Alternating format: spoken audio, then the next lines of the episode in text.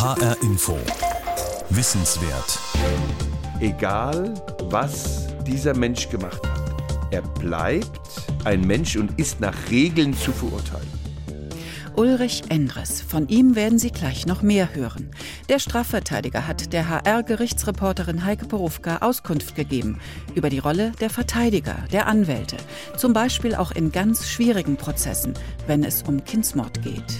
Worauf wir achten müssen als Strafverteidiger in einem demokratischen Rechtsstaat ist die Tatsache, dass der Staat, das Gericht kontrolliert durch uns rechtsstaatliche Normen einhält. Da kann man natürlich sagen, das tut er doch sowieso. Nein, das tut er nicht.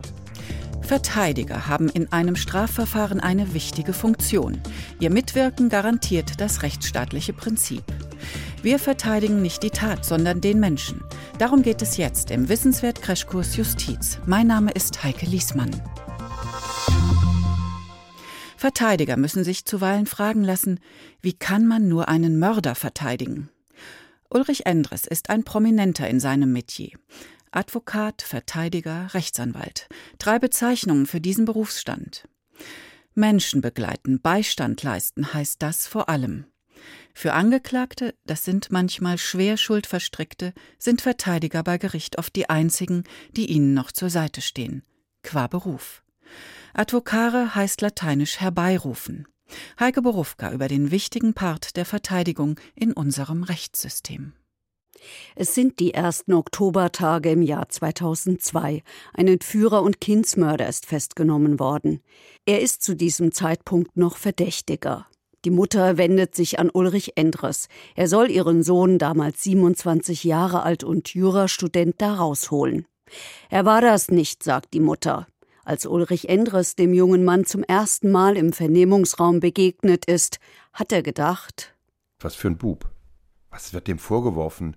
Warum sitzt er hier? Warum äh, hat er das alles, was ihm vorgeworfen wird, bestritten? Und am Ende?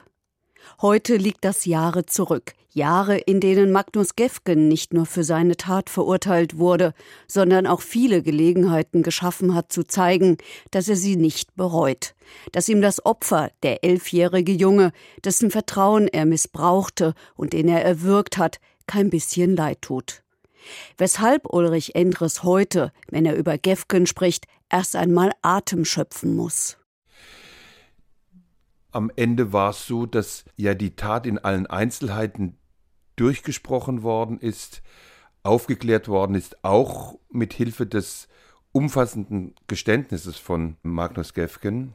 Und dann war die ganze Ungeheuerlichkeit dieser Tat jedem klar, selbstverständlich auch mir. Holen Sie ihn da raus, hatte seine Mutter gesagt. Aber wieso einen rausholen, der die Menschen so gegen sich aufbringt? Ulrich Entres ist ein Realist. Er ist ein erfahrener Strafverteidiger. Er verteidigt seit Jahrzehnten Mörder und Totschläger. Und er genießt durchaus die großen Auftritte. Ein großer, schlanker Mann, der als Markenzeichen immer Cowboystiefel zur Jeans trägt und nie Anzug. Ein Mann, der frisch, hellwach und motiviert wirkt. Ein Mann, der weiß, wie er die Presse erreicht. Aber das ist nicht alles. Ulrich Endres holt die großen Mandate. Ja, die Prozesse, in denen er verteidigt, das sind die öffentlichkeitswirksamen Verfahren, wie das gegen Magnus Gefgen. Er will nicht, das sagt er gleich, nur über diesen Fall reden, mit dem er seit 2002 immer in Zusammenhang gebracht wird. Wenn es um Allgemeines geht, dann überlegt Ulrich Endres zwischen den Sätzen nicht so lange. Der leidenschaftliche Anwalt ist im Interview sehr konzentriert. Wie geht er diese Aufgabe an? Wie gestaltet er den ersten Kontakt zwischen Verteidiger und Mandant? Ich versuche erst einmal dem Mandanten klarzumachen, dass es unsinnig ist, den eigenen Verteidiger anzulügen. Das ist für mich das Allerwichtigste. Ich versuche Vertrauen aufzubauen zwischen dem Beschuldigten und dem Verteidiger, wobei ich sage, dass ich zu ihm Vertrauen habe, aber auch bitte darum zu beachten, dass er zu mir Vertrauen haben soll. Das ist bei einigen ein Anfang, der zur Abwehr führt, weil gesagt wird, also wenn ich dem alles sage, dann verteidigt er mich nicht richtig, wenn er denn schuldig ist, wenn er es denn gemacht hat. Und insbesondere bei Menschen, bei denen das Geständnis eine Geschichte ist, mit der man überhaupt nicht leben kann, ist das dann sozusagen der Anfang vom Ende dieses Mandats. Bleiben beide im Mandat, sagt Ulrich Endres, gelingt es meistens ein Vertrauensverhältnis aufzubauen. Und was rät der Verteidiger, wenn die Lage aussichtslos ist? Nicht bestreiten im Sinne, ich war es nicht, sondern dann ist die klassische Methode der Verteidigung, schweigend in das Verfahren reinzugehen, sich die Beweisaufnahme anzusehen und zu hoffen seitens des Mandanten, dass die Beweisaufnahme ein anderes Ergebnis ergibt, als es bisher in dem Ermittlungsverfahren der Fall war. Oder man legt das Mandat nieder. Auch wenn Ulrich Endres weiß, der Mandant war es, dann ist das unsere Aufgabe, sagt er. Dann stehe er an der Seite des Mandanten. Das sei nicht verwerflich. Im Verfahren sind dann die Rollen klar verteilt. Der Staat muss einem Menschen seine Schuld nachweisen. Das ist eine Frage des demokratischen Rechtsstaates. Wir können niemanden verurteilen, dem wir die Schuld nicht einwandfrei und unmissverständlich nachgewiesen haben. Das ist ein wichtiges Prinzip des Rechtsstaates, um Fehlurteile und Willkür zu verhindern und um kein Machtmonopol auf Seiten des Staates entstehen zu lassen. Wir haben doch nur eins, wir haben den Angeklagten. Wir haben den Beschuldigten. Der Staat hat alles. Der Staat hat das Bundeskriminalamt, der hat Chemiker, der hat Mediziner, der hat Kriminalisten, alles, was das Leben hergibt. Der hat DNA, Fingerabdrücke, alles. Wir haben nur eins. Wir haben denjenigen, der vor uns sitzt, schwitzt, aus dem Mund riecht, sieht, was auf ihn zukommt, Angst hat, wissend, was er gemacht hat, sich möglicherweise auch schämt. Und diesen Menschen zu verteidigen in Bezug auf die Machtposition des Staates ist schon eine gehörige Aufgabe. Ulrich Endres muss ein gutes Gespür für Menschen haben, wie sie ticken, worauf sie reagieren und wie sie reagieren. Er zeigt Nähe zu seinen Mandanten, jedenfalls nach außen. Da legt er ihnen, vor allem den Jungen, gerne mal den Arm um die Schulter. Er duzt sie häufig und lässt sich auch duzen. Dafür ist er genauso bekannt wie für seine großen Auftritte im und vorm Gerichtssaal. Ulrich Entres ist ein Verteidiger, der für rechtsstaatliche Prinzipien eintritt. Ebenso laut und unmissverständlich. Wir kommen gleich zu ihm zurück. Zeit für eine grundsätzliche Frage. Gibt es im deutschen Strafprozess ein Kreuzverhör? Das Kreuzverhör gibt es nur im Krimi, und zwar nur im angloamerikanischen Rechtssystem. Im Kreuzverhör wird ein Angeklagter, ein Zeuge oder ein Sachverständiger auf seine Glaubwürdigkeit geprüft. Über Kreuz, also abwechselnd, wird er befragt. Die Richter halten sich dabei zurück. Mit dem Kreuzverhör wird Druck ausgeübt. Auch im deutschen Strafprozess gäbe es diese Möglichkeit. Das muss beantragt werden, denn dann befragen nur Verteidiger und Staatsanwälte, nicht die Richter. Tatsächlich kommt das in Deutschland nicht vor. Angeklagte und Zeugen ausführlich zu befragen, ist Aufgabe der Richterinnen und Richter. Ulrich Endres ist ein wortgewaltiger Mann, der sein Temperament oft kaum zügeln kann. Aber er wird ganz leise, wenn es ums große Ganze geht. Wenn es nicht mehr um das einzelne Mandat geht, um den Kampf im Gerichtssaal, den er bisweilen führt, sondern wenn er über Rechtsstaatlichkeit spricht und über Menschen, über seine Mandanten. Zum Bruder eines Mörders hat er mal im Gerichtssaal gesagt Egal was er gemacht hat. Er geht aufrecht, hat zwei Ohren am Kopf, eine Nase im Gesicht und spricht. Mit anderen Worten, er bleibt ein Mensch. Auch das ein Prinzip des Rechtsstaates. Das gilt auch für den Kindsmörder und damaligen Jurastudenten Magnus Gefgen. Da kommt noch die Unschuld des getöteten Kindes hinzu. Da kommt die Frage hinzu, wie kann einer, der in einer guten Ausbildung steht, der keine wirtschaftliche Not leidet, der mit den Leuten befreundet ist. Wie kann man einen solchen Menschen verteidigen? Das war zum damaligen Zeitpunkt auch extrem schwierig, nicht für mich, aber die Anfeindungen, die man in einer solchen Situation erlebt, sind schon genauso monströs. Ulrich Endres ist seinerzeit bedroht und beschimpft worden. Das hat er nur ausgehalten, indem er sich immer wieder klar gemacht hat, was sein Verteidigerkollege und Erfolgsautor Ferdinand von Schirach mal so formuliert hat. Ich verteidige nicht die Tat, ich verteidige den Menschen. Auch wenn dieser Mensch manchmal monströs in seiner Verfehlung ist. wenn einem der Schauer über den Rücken läuft, hat man als Verteidiger die Aufgabe, diesen Menschen zu begleiten und darauf zu achten, dass die Regeln eingehalten werden. Dass er nicht zu einem Geständnis genötigt werden darf, dass ihm von staatlicher Seite kein Leid angetan werden darf.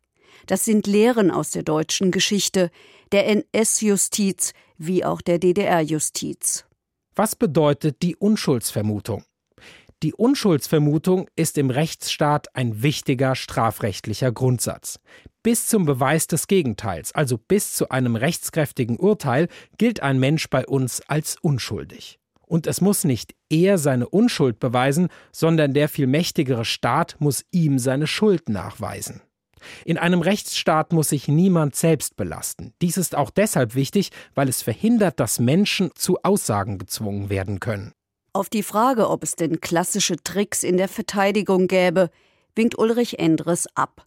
Er, der seine Akten stets unterm Arm trägt, der immer in Eile scheint, der keine Zeit hat, sein Auto ins Parkhaus zu fahren, der auf Gerichtsgängen und vorm Gerichtsgebäude viel lauter ist als im Interview, ist keiner, der ständig Anträge stellt. Befangenheitsanträge, Aussetzungsanträge, Besetzungsrügen, um Revisionsgründe zu schaffen. Das Wort Trick missfällt ihm sichtbar. Ach, das klingt so nach Winkeladvokatur. Also die Tricks in der Verteidigung ist, äh, das kann man gar nicht so sagen. Da sehen Sie, da fehlen mir eigentlich schon die Worte. Wir als Verteidiger sind ja nicht die Büttel des Angeklagten und Beschuldigten, sondern wir versuchen aus der Aktenlage, aus der Beweislage das Beste für den Mandanten herauszuholen. Das Beste herausholen, dafür braucht heute fast jeder vor Gericht Beistand. Der alte Begriff für Rechtsanwalt oder Verteidiger ist ja auch Advokat, der Herbeigerufene. Heute nur noch selten benutzt und wenn, dann eher abfällig gebraucht. Der Winkeladvokat ist einer, der eher trickst als überzeugt. Ulrich Endres ist durch und durch Strafverteidiger häufig auch ein bisschen Rechtsphilosoph und bei sehr jungen Mandanten immer auch ein bisschen Pädagoge. Bisweilen wirkt er sogar wie ein Ersatzvater. Und er ist immer auch ein bisschen Psychologe. Wenn Sie an der Spitze angelangt sind in der Strafverteidigung, spielt das Jurastudium überhaupt keine Rolle mehr. Das ist ganz eindeutig. Am Ende spielt dann, wenn man sich in die Menschen, in diese Seele eindenken will, natürlich Menschenkenntnis eine Rolle, Lebenserfahrung eine Rolle und es spielt auch eine Rolle, dass man Philanthrop ist, dass man Menschenfreund ist. Er glaubt an die Idee, dass der Mensch nicht von Grund auf schlecht ist.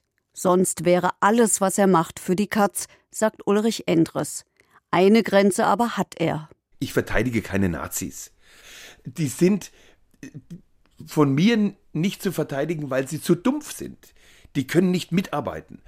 Und im Übrigen die Ideologie der Nazis und der Neonazis. Nein, danke. Aber sie haben das Recht auf Verteidigung, ganz eindeutig. Nur nicht durch mich. Ulrich Endres, der Frankfurter Fachanwalt für Strafrecht, in einem Porträt von Heike Borufka. HR Info. Wissenswert. Liebling Kreuzberg, der Dicke, die Kanzlei. Anwaltsserien sind beliebt und laufen im Fernsehen zur besten Sendezeit. Sie vermitteln manchmal ein etwas schräges Bild dieses Berufes. Irgendwas zwischen Seelsorger, Dozentin und Sportsfreund. In der Realität sind die Aufgaben von Anwälten klar festgelegt. Aber natürlich sagt auch Heike Borufka, die HR-Gerichtsreporterin, die viele Verteidiger beobachtet hat, jeder und jede bringt die eigene Persönlichkeit mit. Heike Borufka über die verschiedenen Verteidigertypen und was das unter Umständen heißt für ein Verfahren. Es gibt verschiedene Typen Strafverteidiger. Nur einen, den gibt es im deutschen Prozesswesen definitiv nicht. Nämlich den, der ständig mit wehender Robe durch den Gerichtssaal läuft, Zeugen und Richter pausenlos anschreit, ständig dazwischenruft und aufspringt, weil er nie sein Temperament zügeln kann. Den gibt es nur im Fernsehkrimi und in Gerichtsshows. Im echten Justizleben gibt es dafür von allem etwas. Typ 1, der Intellektuelle. Der intellektuelle Anwalt ist in der Regel ein guter Anwalt. Er kennt sich glänzend in der Strafprozessordnung aus und in den Akten. Er ist ein kluger Denker, ein intelligenter Fragensteller, einer, der niemals plump oder ausfällig ist, der meistens sehr leise redet, der immer so geschickt fragt, dass die Fallstricke einer Anklage oder Zeugenaussage unüberhörbar werden. Der intellektuelle Anwalt hat ein bisschen von allem. Und er weiß immer, wann nichts mehr geht. Er ist ein Könner seines Fachs.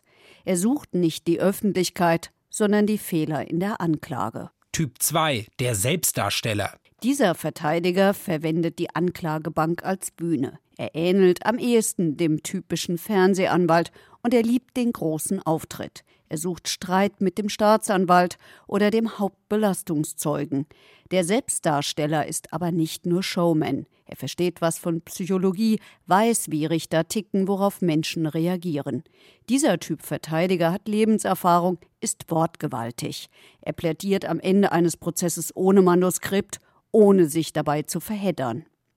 Und auch er ist meist ein guter Anwalt. Der Erfolgsquote ist hoch, heißt, seine Mandanten, die meist wegen schwerer Verbrechen angeklagt sind, kommen zwar nicht mit einem Freispruch raus, aber oft als Totschläger und nicht als Mörder. Typ 3, die Nervensäge. Dieser Typus Anwalt war früher das gängigste Anwaltsmodell. Heute gibt es ihn weniger, aber es gibt ihn immer noch.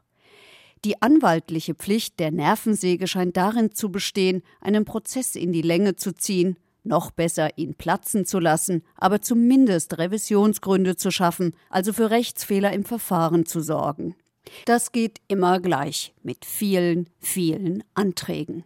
Befangenheitsanträge gegen die Richter, Besetzungsrügen, weil auf der Richterbank die Falschen sitzen und Aussetzungsanträge, weil Akten nicht früh genug zugänglich gemacht wurden und mindestens der Anwalt darüber noch einmal nachdenken muss.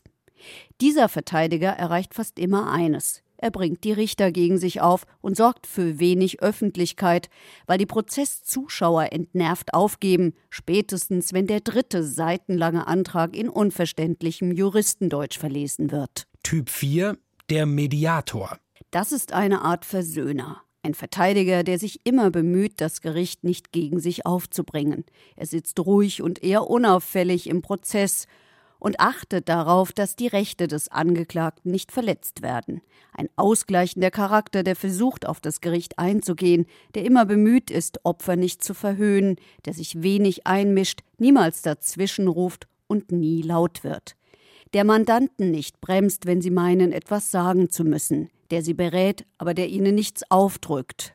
Ein Verteidiger, der auch mal ein Mandat niederlegt, weil es einfach nicht passt. Typ 5, der Spezialist. Dieser Verteidiger tritt fast ausschließlich in Verfahren und Prozessen auf, in denen es um immer denselben Vorwurf geht. In Prozessen gegen Islamisten zum Beispiel, wo meistens junge Männer wegen Terrorverdachts angeklagt sind oder weil sie Mitglieder islamistischer Terrororganisationen sind oder waren. Bei politischen Anwälten ist das Phänomen des Spezialisten auch zu beobachten. Diese Anwälte, vor allem die sogenannten Linksanwälte, scheinen jeden Trick zu kennen, sind juristisch häufig sehr gut ausgebildet, kennen sich hervorragend in der Strafprozessordnung aus und begleiten routiniert die Prozesse. Typ 6, der Geier. Auch der Geieranwalt ist ein Spezialist für die schweren Fälle, in der Hauptsache die Kapitalverbrechen. Dieser Typ Verteidiger scheint aufmerksam die Presse zu verfolgen, streift offenbar um die Untersuchungsgefängnisse, wartet auf Beute und hinterlässt beim Personal Visitenkarten. Die werden dort unter der Hand weitergegeben, so heißt es zumindest. Und siehe da, in spektakulären Prozessen mit viel Öffentlichkeit sitzen immer dieselben Verteidiger. Der Vorteil, diese Anwälte kennen sich gut aus, sind absolute Profis, meistens erfolgreich und verschleppen keine Prozesse. Typ 7, der schlechte Verteidiger. Hierzu ein Beispiel. 25 Jahre nach dem gewaltsamen Tod einer 16-Jährigen, die nach der Tat noch vergewaltigt worden ist, wird der mutmaßliche Täter gefasst. Weil Vergewaltigung und Totschlag vom Gesetz her verjährt sind, kann er nur verurteilt werden, wenn ihm ein Mord nachgewiesen wird. Im Prozess schildert der Angeklagte eine unglaubliche Unfallversion, wonach das Mädchen ihm ins Messer gefallen ist, das er gezogen hat, weil er so erschrocken ist. Im Plädoyer beschreibt sein Anwalt die 16-Jährige als leichtlebiges Mädchen, das amorösen Ausflügen nicht abgeneigt war. Die Verteidigungsstrategie war für den Angeklagten eine Katastrophe. Die Richter verurteilten ihn wegen Mordes, die Revision bleibt erfolglos. Der schlechte Anwalt kann auch der beste Freund der Gerechtigkeit sein. Eine kleine Verteidigertypologie. Heike Berufka hat mir übrigens erklärt, dass wir umgangssprachlich oft etwas durcheinander werfen. Die Worte vertreten und verteidigen. Ein Rechtsanwalt vertritt seinen Mandanten in allen möglichen juristischen Belangen, schriftlich wie mündlich. Vor Gericht aber verteidigt er oder sie einen Mandanten. Kommen wir zu einem weiteren großen Verfahren. Es ist einer der größten und meist beachteten Prozesse in der Geschichte der Bundesrepublik Deutschland, der NSU-Prozess. Die Angeklagte Beate Zschäpe hat gleich fünf Verteidiger, vier Männer und eine Frau. Dabei gibt es aber einen wichtigen Unterschied. Drei sind Pflichtverteidiger, zwei sind Wahlverteidiger. Wahl oder Pflicht, was das bedeutet, mit welchen Konsequenzen, das erklärt Heike Berufka. Die fünf Verteidiger der mutmaßlichen Rechtsterroristin des NSU haben Anfang Juni 2018 ihre Plädoyers gehalten. Drei sind Altverteidiger und zwei sind neu. Oder drei sind Pflichtverteidiger und zwei Wahlverteidiger. Warum so viele? Zunächst mit den drei Pflichtverteidigern sichert das Gericht das Verfahren, damit der Prozess nicht platzt, falls mal einer oder gar zwei ausfallen. Zunächst war Beate Zschäpe offenbar zufrieden mit ihnen. Dann nahm die Kommunikation ab, sie wollte sie loswerden. Doch das Gericht, das sie dafür entpflichten müsste, hat dies verweigert. Die Gefahr schien den Richtern zu groß, der Prozess könnte nach so langer Zeit platzen. Also hat Beate Zschäpe zwei weitere als Wahlverteidiger hinzugenommen.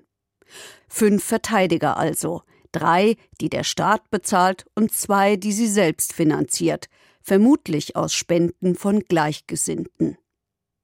Die Arbeit von Pflichtverteidigern ist dieselbe wie die von Wahlverteidigern. Sie sollen die Rechte der Beschuldigten bzw. Angeklagten im Strafverfahren wahren. In Fällen der sogenannten notwendigen Verteidigung muss der Staat von Amts wegen dem Beschuldigten einen Pflichtverteidiger zur Seite stellen. Kommt es am Ende zur Verurteilung, muss der oder die Verurteilte die Kosten des Verfahrens übernehmen. Dann fordert der Staat auch das Geld für den Pflichtverteidiger zurück. Allerdings haben Verurteilte, vor allem in großen Verfahren, meistens kein Geld. Das heißt, sie werden ihre Schulden beim Staat niemals mehr begleichen können. Bleibt die Frage, was ist eine notwendige Verteidigung, also wann muss der Staat einem Beschuldigten oder Angeklagten einen Anwalt zur Seite stellen? Immer dann, wenn man davon ausgehen kann, dass ein Mensch sich selbst nicht ausreichend verteidigen kann, bei schweren Verbrechen wie Mord und Totschlag, Entführung oder Betrug, ist das der Fall aber auch bei Angeklagten vor dem Landgericht oder dem Oberlandesgericht, wenn ein Berufsverbot droht, wenn ein Beschuldigter in Untersuchungshaft sitzt oder in die Psychiatrie eingewiesen worden ist oder werden soll. Und wenn eine längere Freiheitsstrafe droht. Auch im vierten Teil unseres Crashkurses Justiz mit Heike Berufka ging es um Hintergründe zu unserem Rechtswesen. Diesmal über den Berufsstand der Verteidiger. Richter, Staatsanwälte, der Weg eines Verfahrens, die Crashkurse Justiz 1 bis 3 sind online und als Podcast verfügbar.